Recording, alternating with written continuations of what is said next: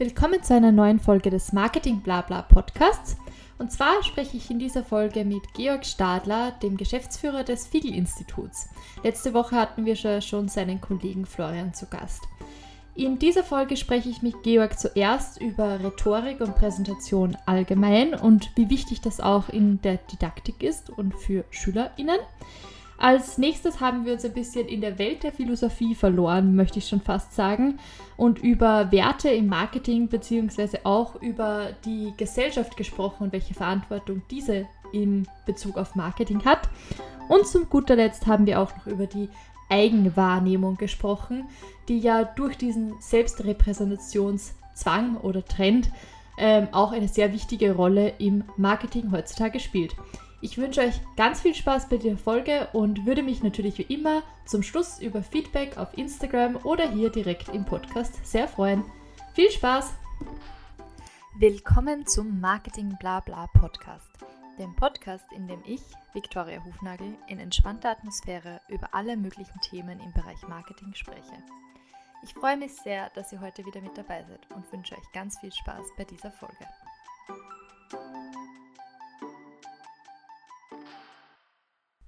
Willkommen zu einer neuen Folge von Marketing Blabla.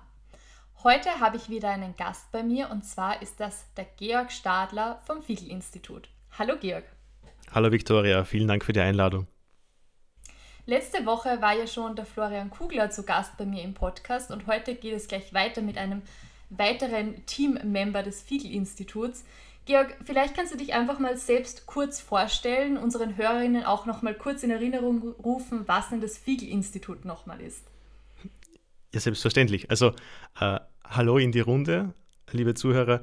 Äh, Georg ist mein Name. Äh, ich bin 27 Jahre alt und rede jetzt da quasi als Geschäftsführer. Das klingt jetzt unglaublich seriös und wichtig.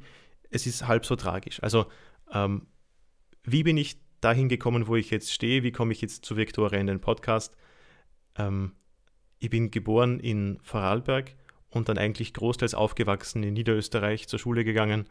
Und nach der Matura hat es mich wie viele andere auch nach Wien verschlagen und habe dann dort mein Studium begonnen. Ich sage jetzt ganz bewusst begonnen. Das Philosophiestudium, das ich da in Wien begonnen habe, das wird jetzt gerade in Innsbruck fertig. Das heißt, ich habe die Ost-West-Connection schon in beide Richtungen geschlagen. Äh, und ich mache das deswegen noch weiterhin, weil ich mich parallel zum Philosophiestudium mit anderen Fragen noch beschäftigt habe. Das heißt, ich habe mich auch selbstständig gemacht ähm, und bin seit einigen Jahren in den Bereichen Grafikdesign und Coaching äh, selbstständig tätig. Wie komme ich dahin? Warum erlaube ich mir das? Ähm, gerade im Bereich Erwachsenenbildung und Coaching äh, kann ich mich sehr glücklich schätzen, eine mehrjährige Ausbildung beim Fiegel-Institut damals gemacht zu haben.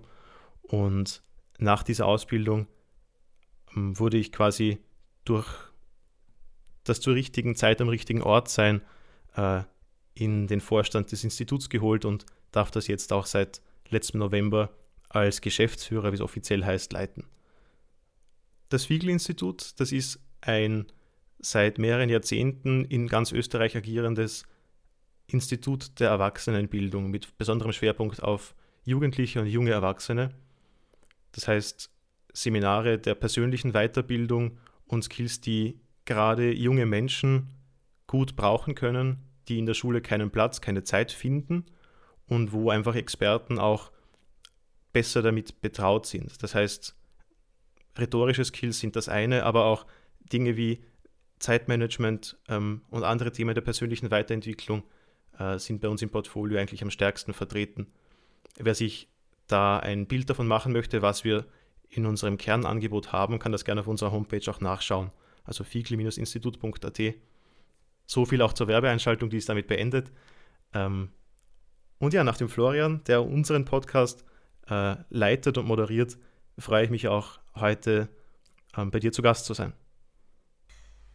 Super, jetzt hast du schon ein spannendes Thema angesprochen, wo ich gern gleich einhaken würde. Du hast gerade erwähnt, ähm, dass ihr vor allem auch in Schulen äh, Vorträge zum Thema Rhetorik und zum Zeitmanagement unter anderem macht. ähm, weil das auch vielleicht als externe ähm, Coaches oder Trainerinnen dort besser aufgehoben ist. Findest du, das ist etwas, das fehlt im Lehrplan für angehende Lehrerinnen heutzutage? Sollte Rhetorik Teil der Grundausbildung schon sein? Ich denke schon, dass es einem Lehrer prinzipiell nicht schadet, zusätzlich zu Pädagogik noch irgendwo eine dramaturgische Ausbildung zu haben, aber nicht unbedingt mit der Zielsetzung, das den Schülerinnen und Schülern im Unterricht weiterzugeben. Ich glaube einfach, dass es für den pädagogischen Mehrwert, nämlich die Art und Weise, wie der Unterricht dargestellt und präsentiert werden kann, einen Mehrwert hätte. Ähm, natürlich, ähm, wer Lehramtsstudien von Ihnen einmal gesehen hat, und ich kriege da immer äh, viel Leid geklagt, dass das zeitlich unglaublich vollgepackt ist schon und schwer unterzubringen. In einer utopischen Welt wäre, glaube ich, ein Lehrer auch noch irgendwo Teil ausgebildeter Schauspieler, denke ich. Ähm, wie wichtig ist denn die Art des Vortrags dafür, wie sehr das Wissen auch dann hängen bleibt bei den Schülerinnen? Ja, ähm, es gibt es eine naheliegende Antwort, von der halte ich aber nicht viel. Also man hört dann sehr oft an dieser Stelle die 7, 38, 55 Regel oder diese äh, Aufteilung in optische Wirkung, akustische Wirkung und inhaltliche Wirkung eines Vortrags, einer Rede, ganz gleich.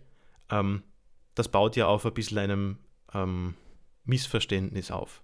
Also diese Forschungsergebnisse von Professor Albert Merabian ähm, haben ja nur versucht zu zeigen, wie stark welche Aspekte unseres Verhaltens äh, Sympathie beeinflussen. Das heißt, wie stark ist unsere Beziehung beeinflusst durch das, was wir am anderen sehen, am anderen hören und was der andere inhaltlich mitteilt. Ähm, insofern, ja, es spielt schon eine Rolle, ähm, wie man etwas rüberbringt in Bezug darauf, wie man sympathisch gefunden wird.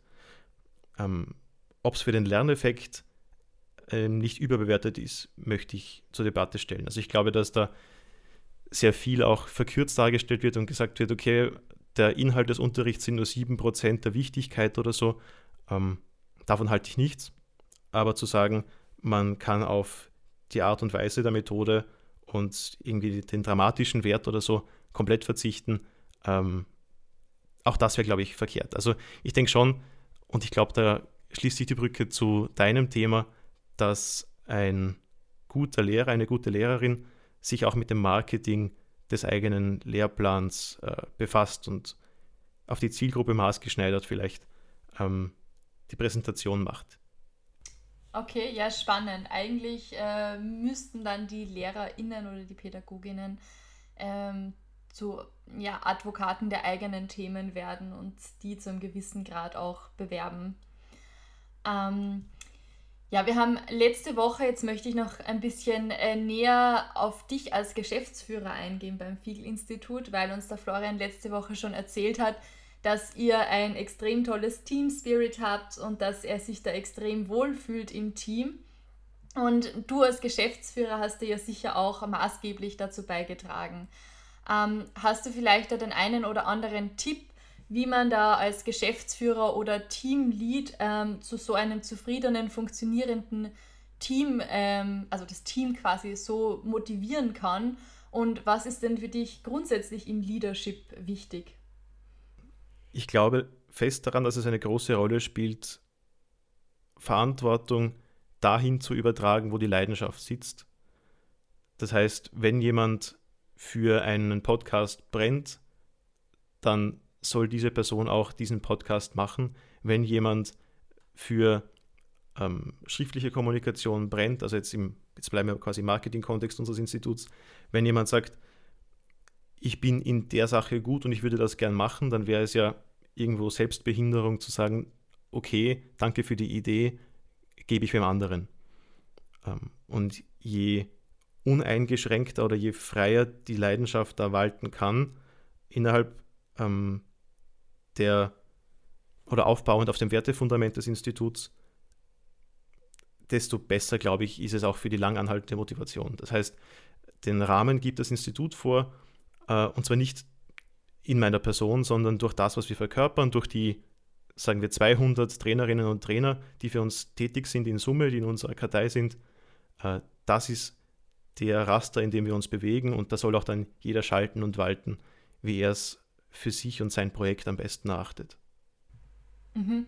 Also zuerst kommt quasi die Leidenschaft und danach richtet sich dann sozusagen die Aufgabenverteilung, wenn ich dich jetzt richtig verstanden habe. Ja, das ist jetzt nicht ohne ein gewisses Risiko natürlich, weil wer garantiert wird, wer garantiert mir, dass für jedes Thema, das wir bearbeiten müssen, für jedes Projekt, wo wir einen Leader brauchen, dass wir da auch jemanden haben, der die Leidenschaft dafür, besitzt. Das ist natürlich ähm, riskant und deswegen auch ein Idealfall irgendwo. Ähm, aber alles, was nicht von vornherein offensichtlich zuteilbar ist, wird dann eben zur Ausmachsache, denke ich. Also Leidenschaft, wenn sie da ist, hat auf alle Fälle Vorrang. Und ansonsten natürlich, ich, das, da erzähle ich jetzt, glaube ich, niemandem was Neues, wenn wir da kompetenzorientiert vorgehen. Ähm, aber ja, wenn Leidenschaft vorhanden ist, dann muss man, glaube ich, im Führungsteam und im Leitungsteam auch sehr hellsichtig sein, sie wahrnehmen und auch gewähren lassen. Mhm, mhm. Okay, ja, klar. Also es kommt, zuerst muss man die also mal wahrnehmen können, bevor man darauf eingehen kann. Ja, okay. Ähm, und was sind jetzt genau dieses, diese Werte, dieses Wertefundament, das du soeben erwähnt hast vom Fiegel-Institut? Worauf wir ganz besonders stolz sind, ist eben die Schwerpunktsetzung auf die Weiterbildung junger Menschen und zwar möglichst barrierefrei oder mit niedrigen Zugangsbarrieren. Das heißt, einerseits kostentechnisch versuchen wir unser Angebot äh, nicht mit Preisdumping zu betreiben, sondern gerade für junge Menschen so maßzuschneidern, dass es leistbar ist für die einzelnen Teilnehmerinnen und Teilnehmer. Und darum wenden wir uns auch hauptsächlich an Institutionen und Einrichtungen wie Schulen, Universitäten, Hochschülerschaften, ähm, die dann ihrer Klientel, ihrer Zielgruppe die Seminare sehr oft kostenlos zur Verfügung stellen und die Modalitäten klären dann wir mit der Einrichtung. Und dabei ist unser Vorteil als Fiegel-Institut eben, dass wir besonders junge Trainerinnen und Trainer im Einsatz haben, die Erfahrung sammeln können, die direkt nach ihrer Ausbildung mit einem Feuer, mit einem Elan an die Sache herangehen und dabei eben nicht die teilweise wirklich horrenden Preise eines äh, sehr etablierten großen Speakers mitbringen, wo man den Namen quasi schon mitzahlt. Da will ich jetzt überhaupt nicht unsere Trainerinnen und Trainer kleinreden, im Gegenteil. Ähm, die kommen aus einer mehr als zweijährigen Ausbildung heraus, die mehr Inhalt und mehr äh, Herausforderungen mit sich bringt als viele andere Trainerausbildungen in diesem Bereich und können dann mit 20, 25 Seminare halten. Da bleibt anderen der Mund offen stehen. Und da schätze ich mich wirklich sehr, sehr glücklich, auf so eine Ressource zurückgreifen zu können als Geschäftsführer. Das ist ein Luxus, den werde ich, glaube ich, mein ganzes Leben nicht mehr haben. Ähm, jetzt lest man ja auf der Website und ähm, der Florin hat es gesagt und du hast es jetzt auch gesagt, ähm, ihr habt beide eine sehr umfangreiche Ausbildung im Bereich Rhetorik. Ähm, welche anderen ähm, Leistungen oder Vorträge werden denn im Fiegel-Institut sonst noch angeboten, abgesehen von Rhetorik und Präsentationstechnik? Ja, abgesehen von den, sagen wir fast schon klassischen Soft-Skill-Themen, greifen wir bei, unseren, bei unserem großen Experten- und Trainerpool auf deren persönliche Interessen, Studienhintergründe, Berufshintergründe zurück. Das heißt, wenn wir einen Historiker dabei haben, dann ist es uns glücklicherweise möglich, dessen Expertise auch in Seminare einfließen zu lassen. Ähm, das ist jetzt alles ein bisschen vage gefasst, weil wir uns bei so Spezialthemen immer auch an der Nachfrage und am Bedarf orientieren. Wenn eine Anfrage kommt, hey, könntet ihr zum Thema XY etwas auf die Beine stellen? Können wir fast immer sagen, ja, können wir, weil wir haben mit an Sicherheit grenzender Wahrscheinlichkeit mindestens ein, zwei dabei, die das Thema abdecken können, nämlich wirklich auch mit ähm, Erfahrung, Fachwissen und wieder das Thema Leidenschaft. Das heißt, von Rhetorik und Kommunikationstechnik, Verhaltenstraining bis hin zu äh, gesellschaftspolitischer Bildung, so unparteiisch sie möglich ist, ähm, oder Fachvorträgen im naturwissenschaftlichen Bereich geht bei uns sehr vieles. Und das, was auf unserer Homepage eben im Angebotsportfolio drinnen steht, ähm, ist nur der Ausschnitt, den wir quasi konstant leisten können und alles andere ähm, wird dann individuell, glaube ich, am besten gemacht. Wir sind ja hier auch in einem Podcast, der sich äh, mit dem Thema Marketing befassen soll oder zumindest am Rande befasst. Du hast eben schon erwähnt, dass eure Kurse häufig über die Institution erst an den Endkunden, an die Endkundin quasi kommt. Bedeutet das auch, dass eure Zielgruppe damit eigentlich die Institution ist im ersten Schritt? Ja und nein. Also in unserer Marketingstrategie sind die Institutionen sicher das Prime-Target im persönlichen Kontakt, also wo wir dann wirklich auf die Einrichtungen zugehen. Aber mit unseren anderen Maßnahmen, mit unserem jetzt einmal vorläufigen Marketing-Mix, unserem aktuellen, schauen wir schon äh, sehr stark auf die Endkundin, den Endkunden. Eine Weiterbildungsveranstaltung oder ein Bildungsformat, das von oben, von der Einrichtung aufgezwungen wird und von dem die Teilnehmerinnen und Teilnehmer vorher noch nichts gehört haben, sich nichts darunter vorstellen können.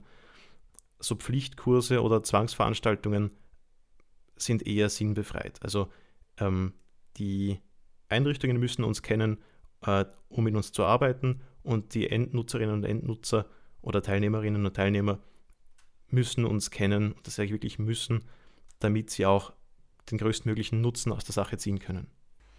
Alles klar. Jetzt hätte ich noch einen weiteren Themenkomplex vorbereitet, wo mich dein Input auch total interessieren würde zum Thema Präsentationstechnik allgemein. Mm, auf deiner Website ist ja zu lesen, wer gute Arbeit leistet, muss sich auch gut präsentieren. Wie findest du, findest du, dass äh, gute Arbeit sozusagen die Basis repräsentiert, um sich dann überhaupt präsentieren zu können? Oder kann man mit guter Präsentation auch schon einiges an fehlender Arbeit wieder wettmachen?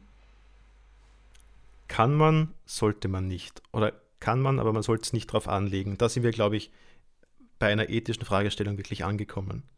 Eine Idee, die mir sehr gut gefällt, ist die, dass jeder im Marketing, auch im Self-Marketing, ähm, das Recht hat, sich im bestmöglichen Licht darzustellen. Wie ein Anwalt seiner eigenen Sache ähm, eben das Recht eingeräumt bekommt, auch wenn die Sachlage vielleicht gegen einen spricht, man bekommt die Chance, sich so gut wie möglich darzustellen. Das ist im Marketing halt besonders schwierig, weil es da nicht wirklich diese Rollenverteilung gibt wie vor Gericht. Also da gibt es da nicht Geschworene, da gibt es da nicht einen Richter, eine Richterin, da gibt es keine Staatsanwaltschaft. Ähm, der, der sich vermarktet oder die marketingverantwortliche Person, sagen wir es einmal generell gesprochen, extern oder intern, hat irgendwie die Anwaltsrolle der bestmöglichen Darstellung, hat die Rolle des äh, Geschworenen, der eine Meinung vertritt, hat die Rolle des äh, Richters, der Richterin, ähm, die eine, ein Urteil fällt und beeinflusst so eigentlich sehr gewaltenungeteilt die Zielgruppe, das Publikum. Es geht schon über Fehler hinwegzutäuschen und es passiert ja auch und ein Teil des Geschäfts, äh, ein Teil der Branche, glaube ich, baut darauf auf, zu sagen, wir übertünchen. Ähm, ich halte das eben für ethisch fragwürdig. Je größer die, die Machtposition, um es ganz krass auszudrücken, einer Person ist, und das ist im Marketing eben durch diese Rollenvereinigung äh, sehr stark so, desto größer muss der Anspruch sein, selbst wahrhaftig zu sein, also sich selber treu und der Wahrheit verpflichtet und sich auch an gesellschaftlichen Normen zu orientieren. Das sind ähm, drei so ethische Pflichten. Äh, ich glaube, nach Jürgen Habermas kann man das nachlesen. Ähm, Wahrheit, soziale Normen und persönliche Wahrhaftigkeit ähm, einzuhalten. Das heißt, man sollte schon auch im Marketing, denke ich, äh, den Moralkompass danach einstellen, ähm, dass offensichtliche Lügen oder bewusstes Hinwegtäuschen nicht ähm, angenommen wird. Also wenn ich einen Auftrag bekomme oder eine Anfrage bekomme und ich merke, da will jetzt jemand seinen Kunden und Kundinnen was vorlügen, das ist eine Red Flag, sofort weg, mache ich nicht. Auf das lasse ich mich gar nicht erst ein in diesen Sumpf, lasse mich nicht hinziehen, weil aus dieser Rufschädigung, die du eigentlich dir selber zufügst, zumindest vor dir selber, und wenn nicht noch vor anderen, da kommst du nicht mehr raus. Wie ist da deine Erfahrung dazu? Wie siehst du das? Ja, ich habe schon ähm, einige Blogposts drüber geschrieben und auch immer wieder in vergangenen Folgen drüber gesprochen und auch war ja auch mit ein Grund, wieso ich diese Ethikstaffel quasi jetzt starten wollte. Mm, ich finde, das ist ein extrem spannendes Thema dadurch, dass Marketing oft ein bisschen in ein schlechtes Licht gerückt wird.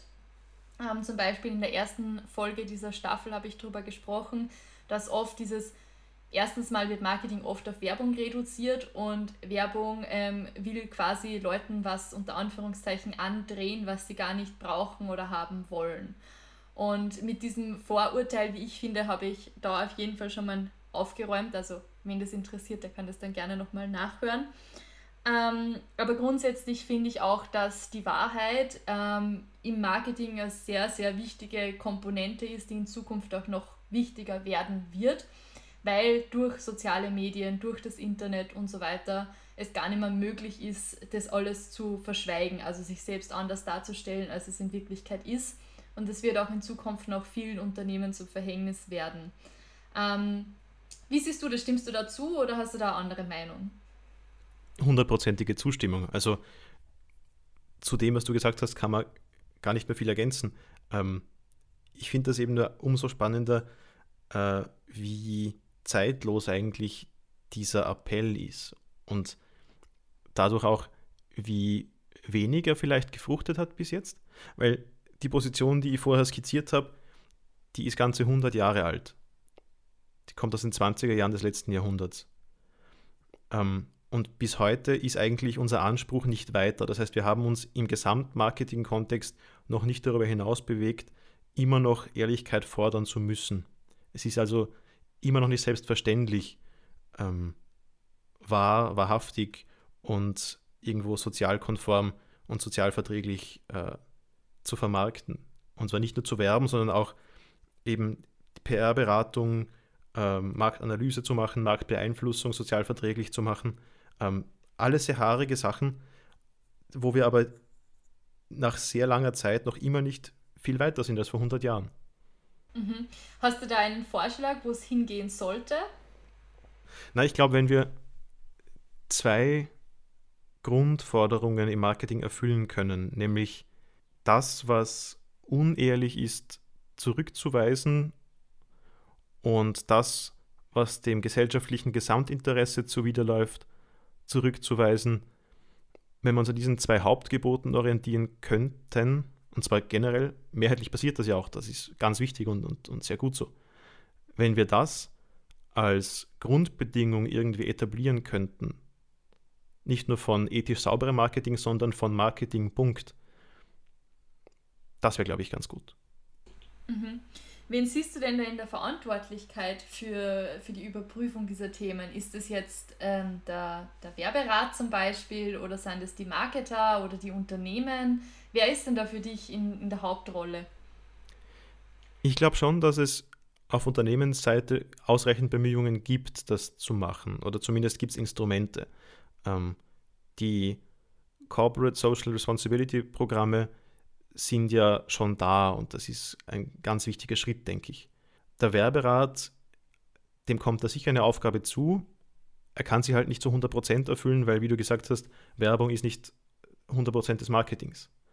Konsumentenschutz ist, glaube ich, ein weiterer Aspekt äh, und, und das Zusammenspiel ist, glaube ich, das, wo es noch ein bisschen Verbesserungspotenzial gibt, weiß ich nicht. Ich habe da in diese Dynamik zu wenig Einblick, wie die einzelnen Einrichtungen zusammenspielen. Aber wo der Werberat die Werbung kritisiert und, und überwacht, wo der Konsumentenschutz äh, die Ehrlichkeit und Produktwahrheit äh, gegenüber dem Endnutzer, äh, dem, dem Käufer ähm, überwacht und kontrolliert.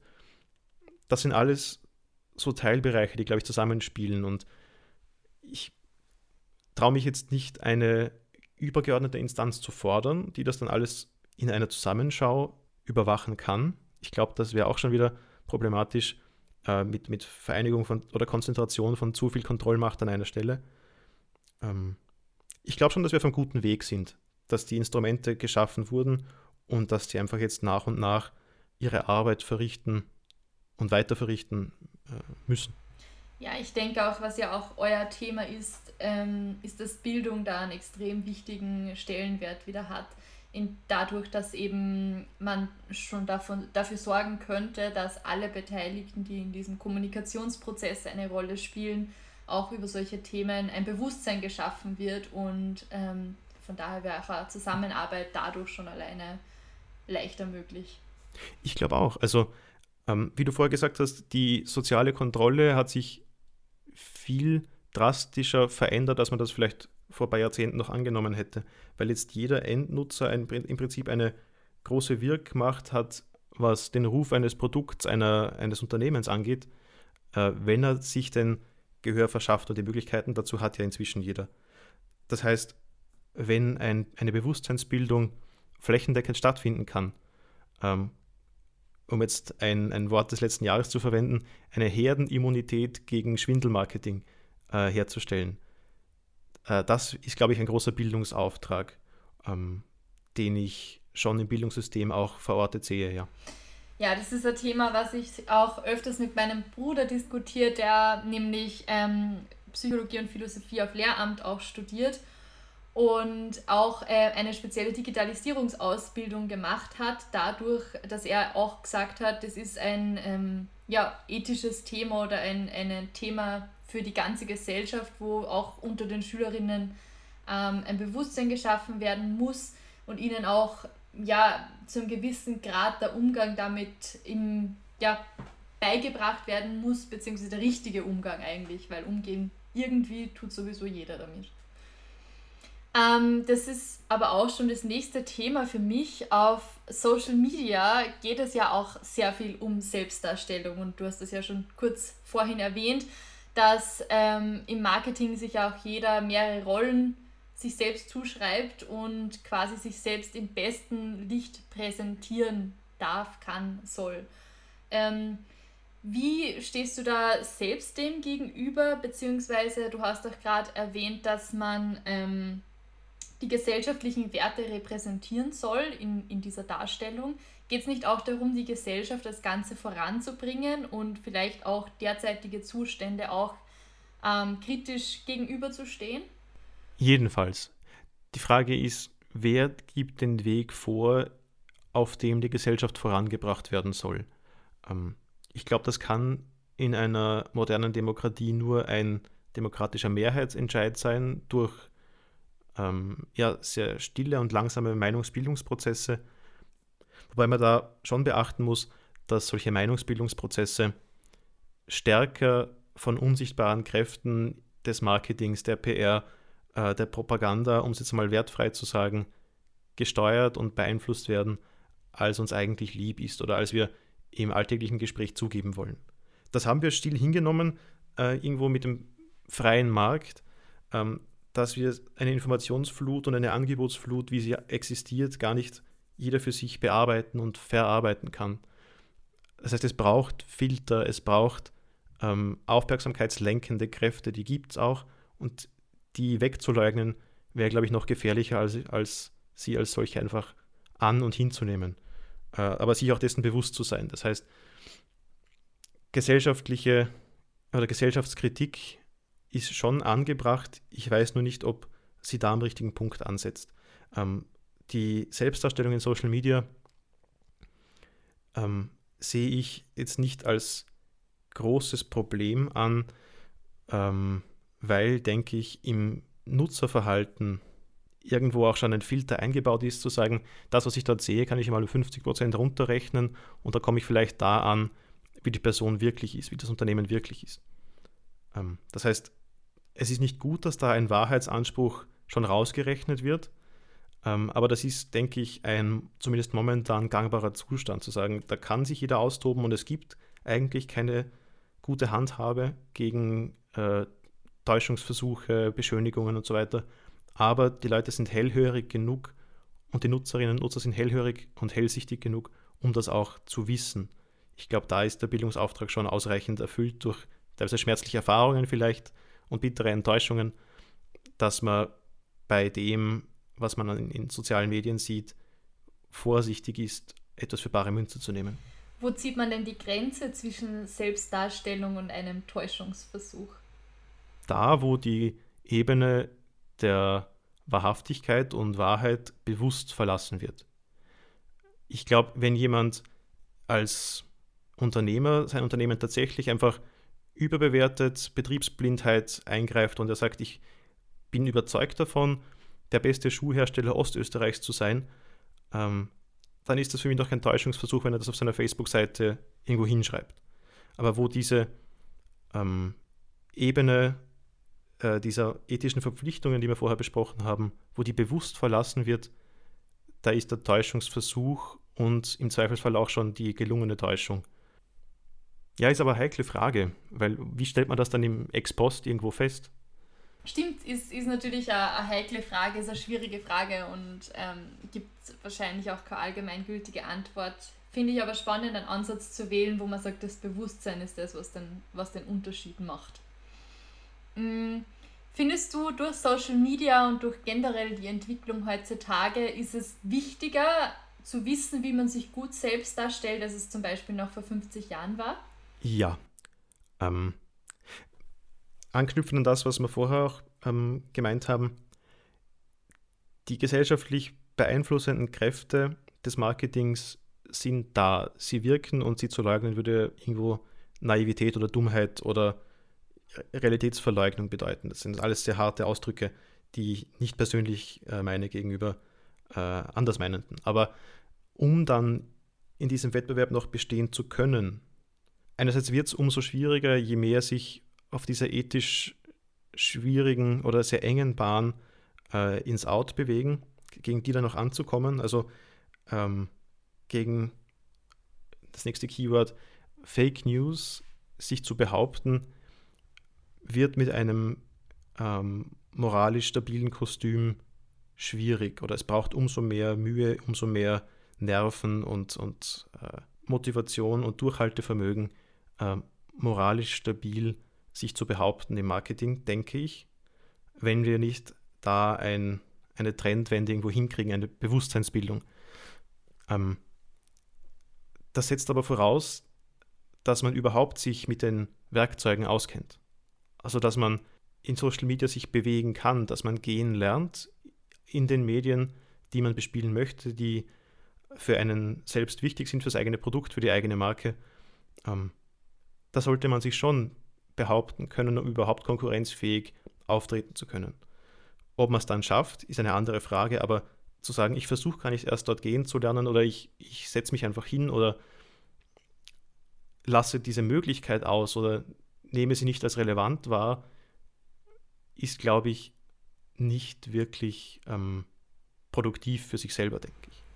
Spielt es jetzt darauf an, dass man quasi nicht sagen soll, man macht nicht mit oder man nimmt nicht teil auf Social Media an der Konversation aus der Angst, dass man was falsch machen könnte oder dass eben was falsch aufgenommen wird? Oder habe ich dir da jetzt falsch verstanden? Ich glaube eher, dass die, ähm, die Position, ich mache nicht mit, weil ich dieses Spiel nicht mitspiele, die führt, glaube ich, nicht zu viel. Weil es ein Teil der Werberealität und der Marketingrealität geworden ist, dass das Faktoren sind, die nicht wegzuleugnen sind. Also das Internet ist eben keine zeitweilige Erscheinung. Äh, also ich klinge jetzt schon, als wäre ich ewig alt. Ich, also das Bill Gates-Zitat ist, glaube ich, jedem ein, ein Begriff, der das Internet ursprünglich nur für eine vorübergehende Geschichte gehalten hat. Und jetzt zu sagen, ich spiele in sozialen Medien nicht mit, weil das ist mir zu heiß, das ist mir zu anstrengend, legitime Einstellung. Es darf halt nachher nicht eine Verwunderung auftreten, warum das Marketing nicht funktioniert, weil dieser Faktor so groß geworden ist in der, in der Wirksamkeit. Mhm. Das heißt, Social Media muss Teil des Marketings sein, deiner Meinung nach? Meiner Meinung nach 2021 ja. Sehe ich auch so. ähm, ja, absolut das, äh, das Thema, wie, wie immer bei allen Dingen, die sich irgendwie neu entwickeln, gibt es immer die, die natürlich ganz am Anfang schon einsteigen, die Early Adopters und dann bis zu dem, die dann ganz am Schluss mal sagen, okay, dann muss ich es halt auch machen. Ähm, ist natürlich immer so eine gewisse Adaptionsgrenze, wobei ich sagen muss, bei Social Media sind wir sicher schon relativ weit und ich denke auch das Bewusstsein, dass man das braucht, ist bei einem Großteil der Unternehmen auch schon angekommen. Also ja. zumindest, dass man es braucht, ob es dann wirklich eben richtig und gut bespielt wird und man weiß, wie man damit umgeht, ist dann eher eine andere Frage. Ja, und ich glaube auch, ein Vorteil, der ein bisschen Stress rausnimmt, ist, durch die hohe Sättigungsdichte in sozialen Medien wird der Anspruch auch ein bisschen niedriger. Ich glaube, für jeden, der sich überlegt, das in den Marketingmix aufzunehmen, ähm, kann man da ein bisschen Entwarnung geben oder es, es kommt nicht auf jedes kleinste Detail an. Man muss nicht diesen fein geschliffenen Auftritt haben, einfach weil die Informationsflut, die auf die eigene Zielgruppe einprasselt, so äh, massiv ist, dass sich auch die Schattenseite davon, die Zeit und die Aufmerksamkeit, die ich bekomme mit, meinem, mit meiner Marketingmaßnahme in sozialen Medien, äh, die ist begrenzt. Das heißt, ich muss mich halt schon bemühen, äh, durchzukommen, aber ich muss mich nicht bemühen, dass das zu 100% feingeschliffen ist. Also ich denke schon, dass da ein, eine Fehlerkultur mittlerweile eher möglich ist oder besser gangbar ist als noch zu Zeiten der Early Adopters, wie du gesagt hast. Und dementsprechend sehe ich keinen, keinen sinnvollen Hindernisgrund, außer ähm, sehr private und, und subjektive Datenschutzbedenken, äh, sehe ich sonst keinen Hindernisgrund zu sagen, ich mache da nicht mit. Mhm. Obwohl auf der anderen Seite ja doch wieder ein Druck da ist, dadurch, dass es so viele Postings und so viele Inhalte, so viel Content gibt, ähm, da herausstechen zu wollen, weil es gibt ja dann doch immer wieder Beispiele von sehr guten Social-Media-Aktivitäten, an die sich dann natürlich jeder messen möchte und die so als das ultimative, ja, ein Ultimativum ähm, gilt und von daher dann wieder doch ein Druck entsteht, dass man, dass man auch so solche Aktivitäten quasi machen möchte. Das stimmt. Also ich glaube schon, dass es auch einen Unterschied gibt zwischen ähm, einer unüberlegten Strategie und einem Flüchtigkeitsfehler in einem Posting zum Beispiel. Also sich nichts zu überlegen, kann man sich nicht mehr trauen. Das stimme ich dir hundertprozentig zu. Aber sich über einen Tippfehler in einem Posting zu ärgern, kann man, glaube ich, getrost vergessen. Ja, also quasi mehr der Progress und weniger Perfection. Das ist immer das, wo. Ja, ich verstehe schon, was du meinst, also dass man quasi zu viel Zeit in zum Beispiel visuelle Aufbereitung investiert, weil jetzt da die, die eine Grafik noch nicht hundertprozentig irgendwie im richtigen Winkel ausgerichtet ist, wobei das eben, man könnte so viel sinnvollere Sachen machen mit der, also auch in Bezug auf Ressourcennutzung in der Zeit, wo ja, man das noch ändert. Ja, ich glaube, dass die 80-20-Regel bei so einzelnen oder bei diesen kleinen Mosaiksteinchen in der Social Media Marketing Kampagne, ähm, dass dort die 80-20-Regel noch viel stärker greift oder noch viel drastischer, fast schon eine 10-90-Regel. Dass eben mit 10% der Zeit und des Nervenaufwands äh, 90% des erwünschten Ergebnisses erzielt werden können äh, und dass die restlichen 90% der Zeit dann vernachlässigbare Ergebnisse bringen ist jetzt aus der Luft gegriffen, aber mein subjektiver Eindruck, ähm, dass die generelle Strategie auf stabilen Füßen stehen muss und dann kann man sich, denke ich, ein bisschen Druck rausnehmen. Ja, ja, genau. Die Strategie und äh, sich grundsätzlich mal einen Plan zu überlegen, was sind meine Ziele, meine Zielgruppe, wie, welche Kampagnenthemen bespiele ich jetzt etc., ist natürlich das meiner Meinung nach auch das Wichtigste. Und die Taktik, also dieses Ausspielen der einzelnen Beiträge, ist dann nur sekundär. Mhm. Ähm, wir haben jetzt ja schon einige ähm, philosophische, ethische Themen besprochen. Ähm, und du hast ganz am Anfang gesagt, du hast ja jetzt quasi dein Philosophiestudium wieder aufgegriffen. Gibt es sonst noch irgendwelche Teile oder Thematiken, die für dich im Philosophiestudium besonders interessant sind? Ja, zwei Sachen vor allem, die mit dem Trainer-Dasein, mit dem Bereich der Erwachsenenbildung und, und ständigen Weiterbildung sehr stark zusammenhängen. Das eine eher trocken äh, Sprachphilosophie, also Bedeutung von Begriffen, Begriffsverkettungen, ähm, im Prinzip das Aufdecken vielleicht von Missverständnissen. Ähm, wer sich ein bisschen einlesen möchte in was Zugänglicheres davon, ähm, der Begriff Sprachspiele drückt eigentlich ganz gut aus, wie, wie wichtig und wie vielseitig unsere Sprache ist, nämlich über das, was wir alltäglich von ihr wahrnehmen und wie wir sie gebrauchen, hinausgeht. Also auf wie viele Arten Sprache gebraucht werden kann, um äh, eben miteinander in Kommunikation, in Austausch zu treten. ähm, das hat sich vor allem, denke ich, durch meine Trainerausbildung erst ergeben, dieses Interesse an Sprachphilosophie, ähm, weil wir nach, nach dem Grundsatz, ähm, man kann nicht, nicht kommunizieren, jedes Verhalten ist Kommunikation, äh, oder diese Gleichsetzung der Begriffe Kommunikation und Verhalten eigentlich erst wirklich einmal hinschauen können oder das, uns, das war für mich zumindest ein Augenöffner zu sagen, alles, was ich tue, hängt von dem ab, wie ich mich ausdrücke, weil jedes Verhalten ist Kommunikation und umgekehrt. Ähm, und das gebe ich zu, das ist ein, ein Nischenthema. Sprachphilosophie ist auch in der Philosophie generell erst sehr jung. Also dieser, diese Wende hin zur Sprache ist auch äh, noch nicht so lange her. Und das zweite Thema, das mich schon zunehmend beschäftigt, ist das Konzept der Selbstwahrnehmung. Also ein, irgendwo ein Grenzbereich von Philosophie und Psychologie. Äh, wie nehme ich mich, meinen Körper als Geist wahr? Wo gibt es eine Grenze? Wo ist die Grenze? Äh, wo ende ich als Person? Also ende ich bei den Fingerspitzen? Ende ich bei der Maus, bei der Tastatur, die ich bediene? Ende ich im Kopf? Wo sitze ich? Wo ist der Sitz meines, meines Wesens? Ähm, und diese eigentlich wie in einem Spiegelkabinett ähm, basierende Betrachtung seiner selbst ist philosophisch am Anfang ein bisschen undurchdringlich, aber es beschäftigt nicht umsonst seit einigen hundert Jahren große Denker. Ähm, wer oder was bin ich und wie nehme ich das wahr? Das sind auf jeden Fall riesengroße Fragen, die du gerade in den Raum gestellt hast, wo ich mich eigentlich schon gar nicht mehr traue, nachzufragen, weil ich mich einfach sofort als Nicht-Philosoph entpuppen werde. Aber es wäre auf jeden Fall mal eine spannende Folge für einen Kaffee-Poldi-Podcast auch. Könnt ihr euch mal überlegen. ich glaube auch, dass das für Feedback-Kultur eine spannende Fragestellung ist. Gerade auch was ethische Problematiken der, der Freiheit angeht. Ähm, das Bertha von Suttner Zitat, die Freiheit des Einzelnen endet da, wo die Freiheit des anderen beginnt, äh, stimmt. Ähm, aber wo ist die persönliche Abgrenzung zwischen dem einen und dem anderen, gerade wenn es um, um Familie auch geht, wenn es um geteilte Werte, geteilte Vorstellungen, geteilte Gedanken geht.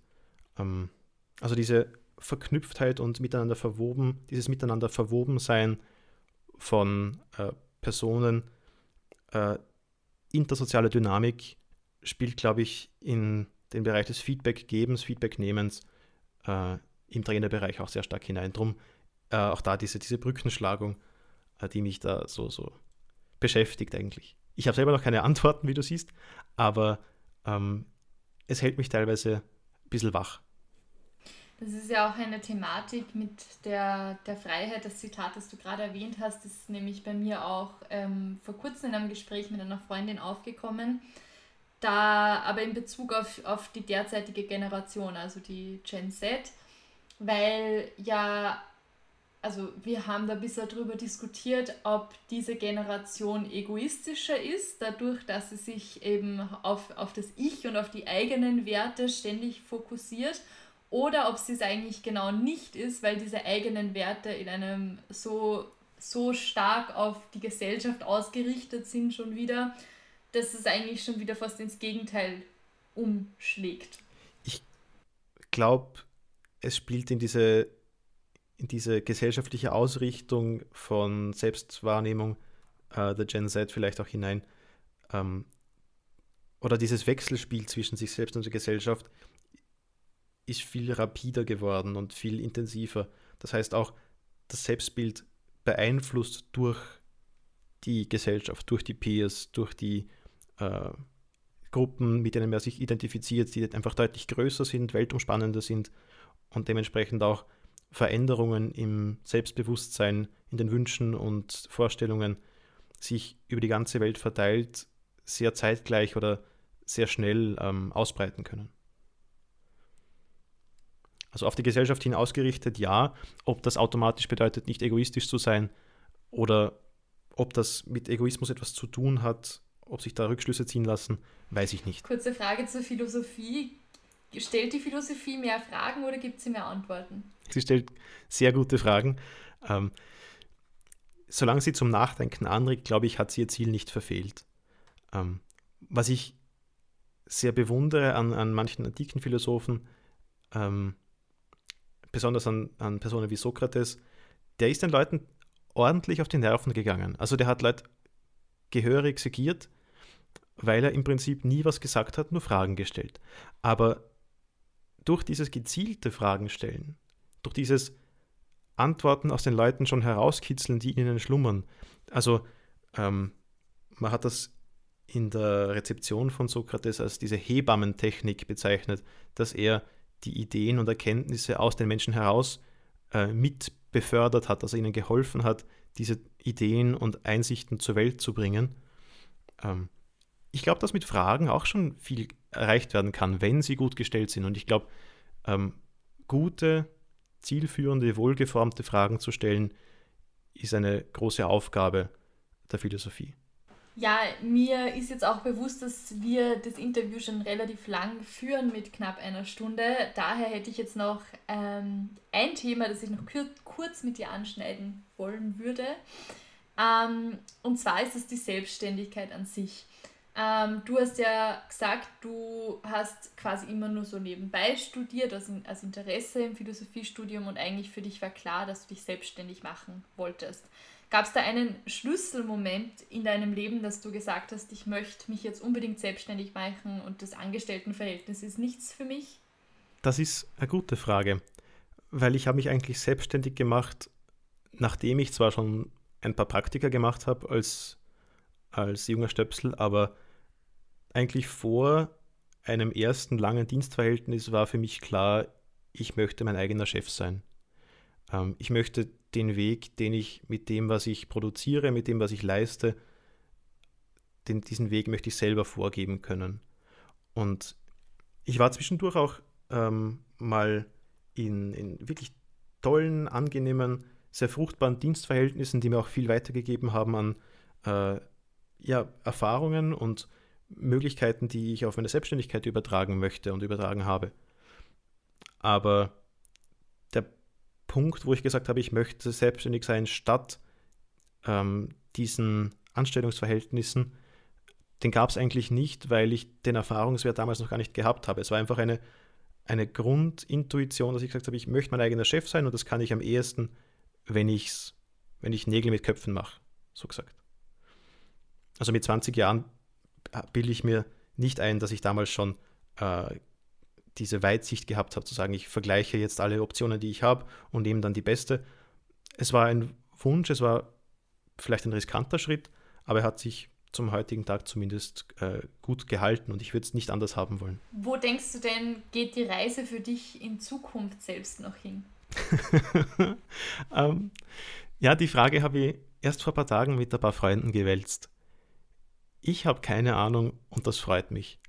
Ähm, diese Zuversicht habe ich schon, dass es mich dahin verschlägt, äh, wo ich meine Fähigkeiten gut und gerne einsetzen kann.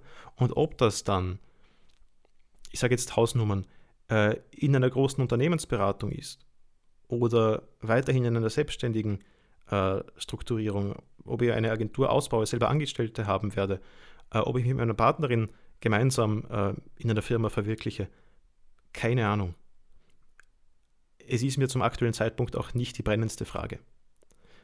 Wichtig ist, solange ich das, was ich mache, gern mache und solange ich das Gefühl habe, nicht auf der Stelle zu treten, solange die Balance zwischen, ähm, im Englischen gibt es die Unterscheidung zwischen ähm, Explore und Exploit, also sich in der eigenen Weiterentwicklung immer in einem passenden Verhältnis zwischen einem Versuchsstadium und einem Entdeckerstadium und einer Phase oder einer Tätigkeit des ähm, Verwirklichens von Fähigkeiten zu bewegen, das wirklich auch ähm, umzusetzen, was man sich erworben hat, solange das Verhältnis passt. Und das muss man halt, denke ich, ständig neu evaluieren. Ähm, ist man auf einem guten Weg. Ich weiß schon, dass das eine Luxusposition ist. Ich glaube trotzdem, dass sich die Frage, ähm, bin ich mit diesem Gleichgewicht zwischen Exploration und Exploitation meiner Fähigkeiten zufrieden, die kann sich jeder zu jedem Zeitpunkt stellen. Ja, ich glaube, dann kommen wir auch langsam zu einem Ende. Ich könnte jetzt noch viele weitere Fragen fragen. Aber ich denke, das wird den, den Rahmen des Podcasts sprengen und auch den Rahmen der Zeit, die wir für dieses Recording angesetzt haben. Ähm, ich bedanke mich auf jeden Fall für deine Zeit, für deine wirklich spannenden Insights, für den philosophischen Ansatz. Ich glaube, es hat jetzt jeder der ZuhörerInnen einiges zum Nachdenken für sich selbst und für die Gesellschaft und übers Marketing. Also ähm, freut mich sehr, dass ich dich in meinem Podcast heute zu Gast haben durfte. Danke dir auch fürs Willkommenheißen, für die Gelegenheit zu diskutieren. Oftmals entstehen wirkliche Ideen und, und Gedanken erst dann, wenn man sie ausspricht. Deswegen freue ich mich äh, über solche Gelegenheiten unglaublich und bitte auch alle Zuhörerinnen und Zuhörer, danke für den Hinweis noch einmal, ähm, nichts jetzt zu ähm, seriös zu nehmen. Also ich, ich liebe solche Gespräche, solange sie den Stellenwert eines gesprochenen Wortes haben. Also ich würde sowas jetzt nicht als Aufsatz veröffentlichen und ich hoffe, dass meine Professoren das jetzt nicht hören. Ähm, aber sowas ist eine wertvolle Gelegenheit, ähm, einfach als Gedankenanstoß. Und wenn ich sobald ich es mir anhöre, und ich freue mich schon sehr darauf, werde ich sicher anderer Meinung sein, als ich jetzt war. Aber vielen Dank und hat mich sehr, sehr gefreut. Danke. Und nochmal für alle äh, HörerInnen, der kurze Reminder: Es gibt auch noch eine Folge, wo ich auf der anderen Seite des Mikrofons war im Café Poldi Podcast. Schaut gerne rüber, hört euch die Folge des äh, Fiegel-Instituts auf dem Café Poldi Podcast an und es würde mich freuen, wenn ihr auch nächste Woche wieder einschaltet. Das war es auch schon wieder mit dieser Folge von Marketing Blabla. Vielen Dank fürs Dabeisein. Wenn euch die Folge gefallen hat, würde ich mich freuen, wenn ihr dem Podcast folgt, um keine weiteren Folgen mehr zu verpassen. Weitere Infos zum Thema gibt's auch auf Instagram bei @marketingblabla. Ich freue mich außerdem immer über euer Feedback oder Kommentare. Ganz einfach via Instagram Directs oder via E-Mail an victoria.hufnagel.livest.at. Bis zum nächsten Mal.